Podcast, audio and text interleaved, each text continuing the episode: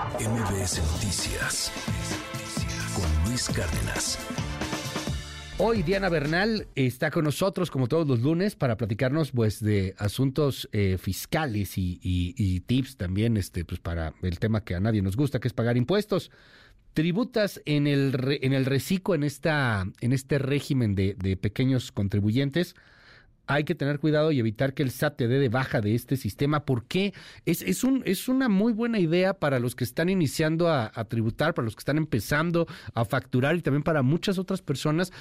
Pero pues parece que hay por ahí algunos detalles. Cuéntanos, querida Diana, qué gusto escucharte. Buen día.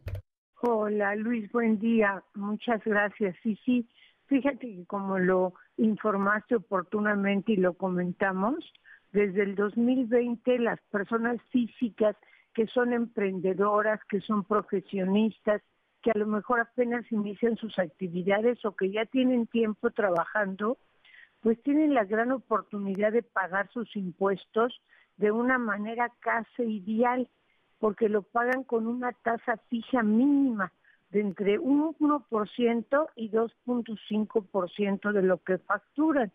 Esto significa que si una persona física eh, ingresa o factura hasta 280 mil pesos al mes, pagaría solo el 2.5, o sea, realmente es una gran oferta que nos está haciendo el legislador y el SAT. Pero sin embargo, estas ventajas del reciclo pues se pueden perder fácilmente si no tenemos cuidado en el cumplimiento de nuestras obligaciones. Y precisamente fue en noviembre, Luis, cuando el SAT dio de baja a casi el 24% del padrón original de reciclo, que fueron más de 310 mil personas. Y las dio de baja porque el SAT había dado la oportunidad de presentar la declaración anual por 2022, que fue el primer año que hubo el régimen simplificado de confianza, pues había aplazado esta obligación de presentar la declaración anual hasta el 2 de octubre del año pasado. Sin embargo, pues esta cantidad de, contribuyentes, de personas físicas, no cumplieron y se les dio de baja.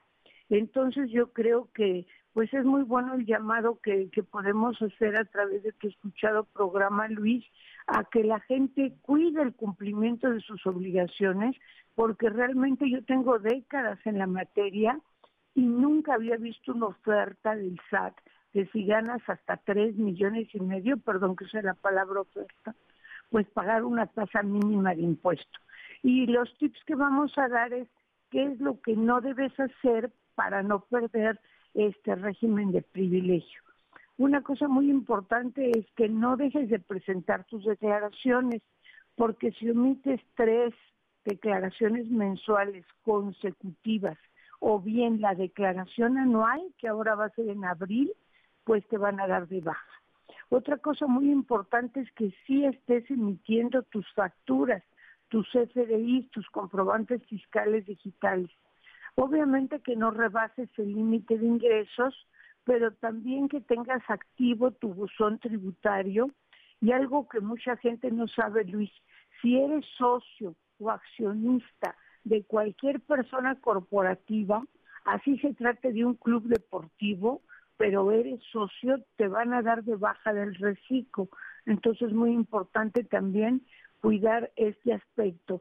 Y finalmente, Luis, eh, si te sacan del régimen porque incumples alguna de estas obligaciones, es muy oneroso porque de manera retroactiva, desde que entraste al reciclo, tienes que irte al régimen general y subir a tasas que van aproximadamente del 18 al 35% y pagar ese impuesto de manera retroactiva. O sea, retroactiva del tiempo que estuviste en el reciclo o cuánto? Exacto, ¿Todo el tiempo? ¿Así hayan sido dos años? Sí, exacto. No invente. ¿En serio? Eh, no, en, el año, perdón. Ah, en el año. En el año en que, te des, en que superes el, de todas maneras, es muchísimo. por algún motivo. Sí, por ejemplo, los que sacaron de reciclo en noviembre del año pasado tuvieron que dar todo de alta en el régimen general y pagar la tasa general desde enero. Oye, a ver, eh, para los que nos están escuchando, que a mí me ha tocado, ¿eh?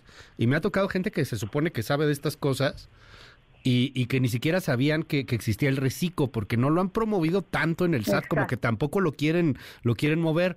Este, a mí se me hace muy buena idea para empezar a, facturar para quien quiere entrarle, porque las tasas, como nos dices, Diana, son bajísimas. Si ganas menos de 3 millones y medio al año, la tasa es nada, o sea, estás pagando 2%, 3%, dependiendo cuál sea el ingreso, menor a 3.5 millones al año. O sea, está padrísimo ok, estoy de acuerdo lo de omitir tres declaraciones mensuales, ok, hay que hacerlo, pues si no truenas. Omitir la declaración anual, pues sí, también, ¿no? Hazlo, o sea, es responsabilidad. Lo de las facturas, pues lo tienes que estar haciendo, el buzón tributario, lo tienes que estar haciendo.